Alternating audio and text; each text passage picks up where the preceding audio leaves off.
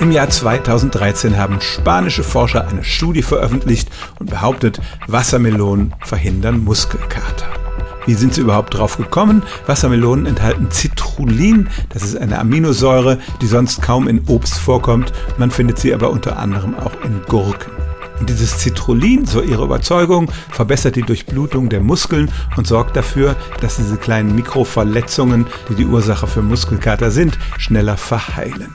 Sie ließen ihre Testpersonen vor dem Training Wassermelonensaft trinken und in einem Kontrollversuch einen anderen Fruchtcocktail, der diese Aminosäure nicht enthielt. Und tatsächlich, insbesondere nach 24 Stunden, war der Muskelkater nach dem Genuss von Wassermelonensaft erheblich geringer als beim Kontrollversuch.